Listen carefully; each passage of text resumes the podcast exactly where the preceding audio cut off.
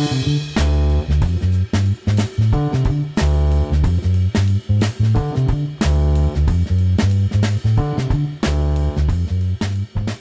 Bem-vindos a um novo episódio de um podcast da agência PBR. Eu sou o Gustavo Galdard e hoje eu tô aqui com o editor-chefe da agência, o Felipe Maciel, e com o Marcelo de Assis, head de Upstream Research da Wood Mackenzie, que vai conversar um pouquinho com a gente sobre oportunidades no setor offshore brasileiro. Boa tarde, Gustavo. Boa tarde, Felipe. Obrigado aí pela oportunidade. É, meu nome é Marcelo de Assis, eu sou o head de Upstream Research, responsável aqui pelos escritórios do México, Rio e Buenos Aires, da área de análise e inteligência e pesquisa da Wood Mackenzie. Excelente. E Marcel, tudo bem? Tudo bom, Gustavo? Marcelo, muito obrigado pela sua disponibilidade, obrigado por estar aqui com a gente. A gente está conversando direto da sede da Anshan, aqui no Rio de Janeiro, onde a gente acabou de participar de um evento sobre a formação do mercado independente offshore no Brasil. Foi um evento bem bacana, reuniu bastante gente, tivemos uma discussão bem interessante. O Marcelo participou, a gente teve representantes da Baker, do governo do estado do Rio, da Agência Nacional do Petróleo, da Enalta, entre outros. Então foi um, uma discussão muito bacana. Nesse evento, Marcelo trouxe uns números pra gente que deixou todo mundo no evento muito impressionado. A Wood Mackenzie está estimando que o descomissionamento de algumas plataformas no offshore brasileiro vai demandar algo em torno de 8 bilhões de dólares. Esse volume de investimento poderia ser revertido no redesenvolvimento desses campos, o que traria impostos, receitas, reservas e muitas outras coisas. Marcelo, explica um pouquinho pra gente qual que é essa visão da Wood Mackenzie. Seguinte, Felipe, no ano passado foi feito um estudo aí pelo grupo de análise da Wood Mackenzie, fazendo uma, uma comparação entre 32 plataformas que iam ser descomissionadas até 2025 na Bacia de Campos e uma comparação se esse dinheiro fosse investido em redesenvolvimento do campo e, consequentemente, um atraso do descomissionamento. Esses 8 bilhões vão ter que ser gastos, mas aí vai mudar o phasing. Né? Basicamente, desses 8 bilhões de descomissionamento, nós temos praticamente 80% vai ser gastos em poços, em plug e no abandono, também na remoção das plataformas eh, dos topsides. Tá? Agora, você investindo esses 8 bilhões, nós separamos 10 campos mais promissores por esse investimento como um exercício. E o resultado disso daí é que você pode ter uma produção incremental de 230 mil BOE dia, gerando em torno de 3 bilhões de dólares de royalty para o governo até 2025 e mantendo ou gerando em torno de 30 mil postos de trabalho principalmente no estado do Rio de Janeiro. 230 mil barris de óleo equivalente por dia, essa é a estimativa? Esse mesmo. Nessa projeção de 10 campos que vocês... Sim. E isso é um trabalho que demanda só uma virada de chave da indústria, do tipo, eu preciso, em vez de descomissionar, eu preciso investir em redesenvolvimento ou precisa de uma atuação conjunta de indústria, agência reguladora do petróleo? Quais as ações são necessárias para que isso efetivamente aconteça? Bom, Felipe, são vários frontos. Primeiro é o desinvestimento ou a parceria com outros atores como foi mencionado, a Petrobras tem interesse em, em, otimizar o capital dela no pré-sal, então esses campos não têm recebido investimentos há muitos anos, precisariam de parceiros ou de um desinvestimento para o, outros operadores. Tá?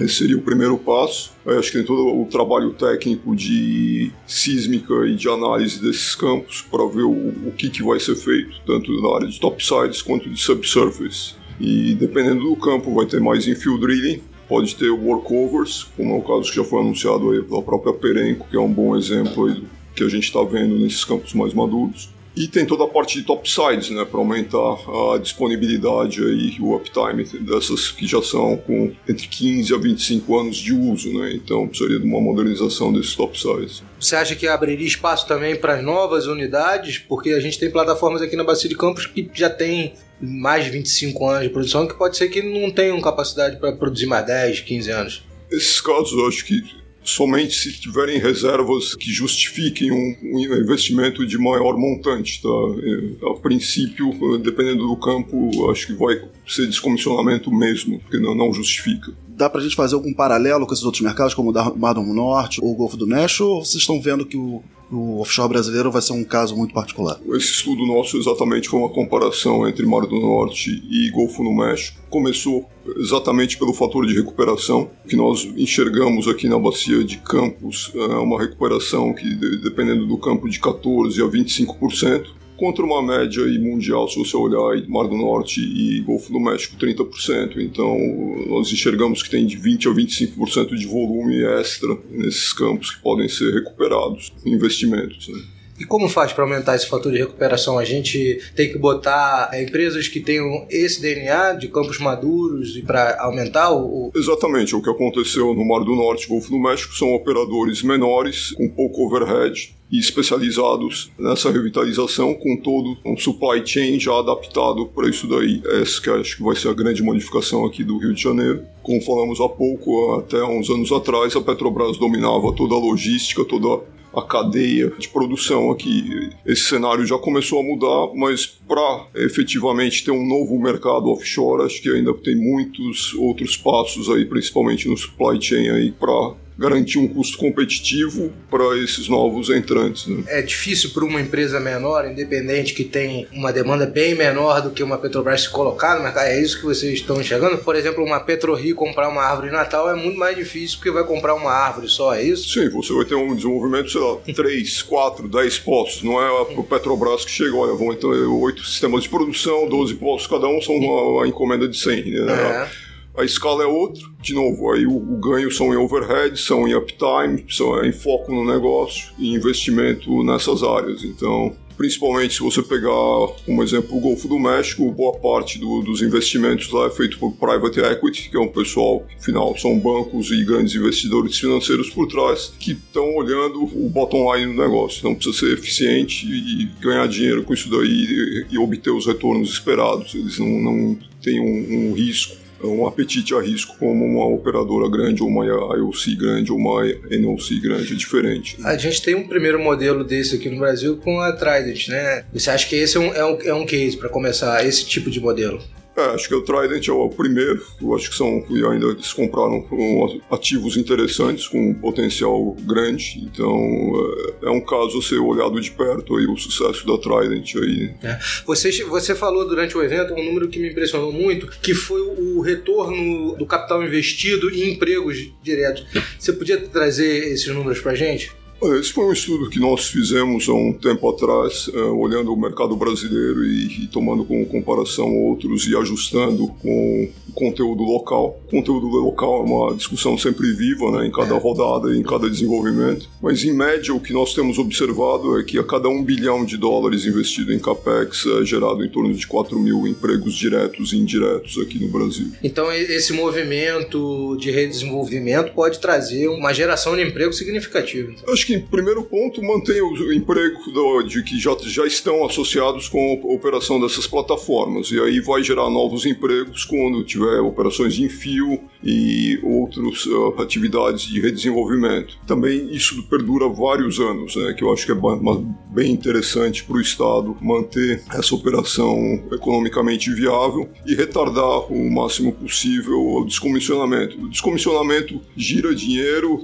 gera empregos, mas é o one-off. É, você tem aquilo ali e depois que descomissionou, acabou, esses empregos desaparecem. A questão dos royalties que são aplicados sobre essa produção hoje madura da bacia de campos. Dá pra gente já codificar uma relação direta entre a redução de royalties entre esses campos maduros e a possibilidade de investimento no aumento do fator de recuperação? O único caso que nós estudamos mais a fundo, que foi parte desse estudo mais abrangente, foi o caso de polvo da PetroRio, tá? E o que nós estimamos que com a redução de pagamento de royalties como proposta pela NP, financiaria praticamente 70% do capex que eles estão gastando em field drilling e manutenção das instalações. Tá? Então, nós temos uma visão bastante positiva dessa mudança de royalties para incentivar esses campos maduros e, enfim, de, do, do, ciclo de vida deles. Lembrando que o Campo de Povo ele é operado pela PetroRio, como operador independente é. aqui no Brasil, e que os investimentos estão se revertendo em aumento né, da produção diária lá do campo. Você tem esses números, Marcelo, de como está a produção de povo? Temos uma estimativa aí aí de um aumento de 15 milhões de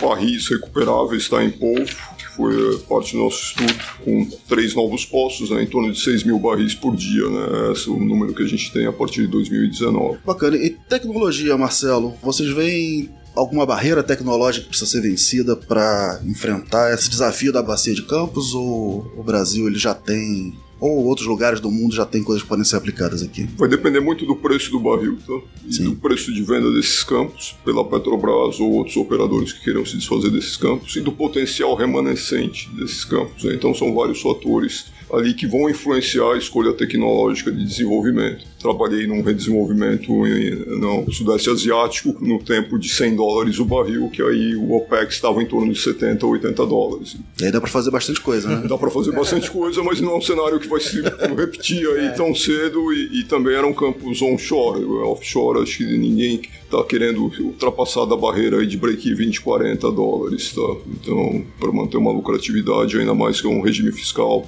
razoável, acho que o tax royalty brasileiro é ok. A gente tá falando dessa barreira de 40 dólares pro mercado brasileiro, pro offshore brasileiro. Acho que em geral, né? Operadores dão uma olhada no mundo inteiro em projetos aí. Então, quando você olha o óleo em torno de 55, 60 dólares, é um bom número para você ter aí como break-even, né? Quando a gente fala em redesenvolvimento no offshore brasileiro, a gente sempre está preso à bacia de Campos, mas existem possibilidades em outras bacias que inclusive a Petrobras está desinvestindo. A gente vê e a gente aqui na BBR acompanha muito isso, que o desinvestimento em alguns outros lugares não andaram com a velocidade que a bacia de Campos andou. Você acha que é mais difícil fazer esse redesenvolvimento, por exemplo, em águas rasas de Sergipe, Alagoas, Ceará, esse tipo de projetos são mais difíceis de encontrar a viabilidade econômica? Felipe, eu acho que aí tem um problema de custo, né? Porque aqui no Rio de Janeiro você tem toda a indústria instalada, você tem a maioria dos fornecedores, então toda a logística, bases de logística, estaleiros, toda a operação de suporte offshore está presente no Rio. Então isso uh, facilita no- novos entrantes, facilita custos também. Agora, a Petrobras, durante esses 20, 30 anos, criou toda uma infraestrutura de logística no Nordeste, que não vai ser facilmente replicada por um outro operador. Então, isso é uma barreira. Eu acho que também tem toda a parte de licenciamento, às vezes, que são outros órgãos, é, ou- outros eh, players ali, né, regionais, que influenciam também a escolha, né? Obrigado por ter aceitado o nosso convite. Obrigado, Marcelo. Obrigado aí pelo tempo aí. Grande abraço, pessoal.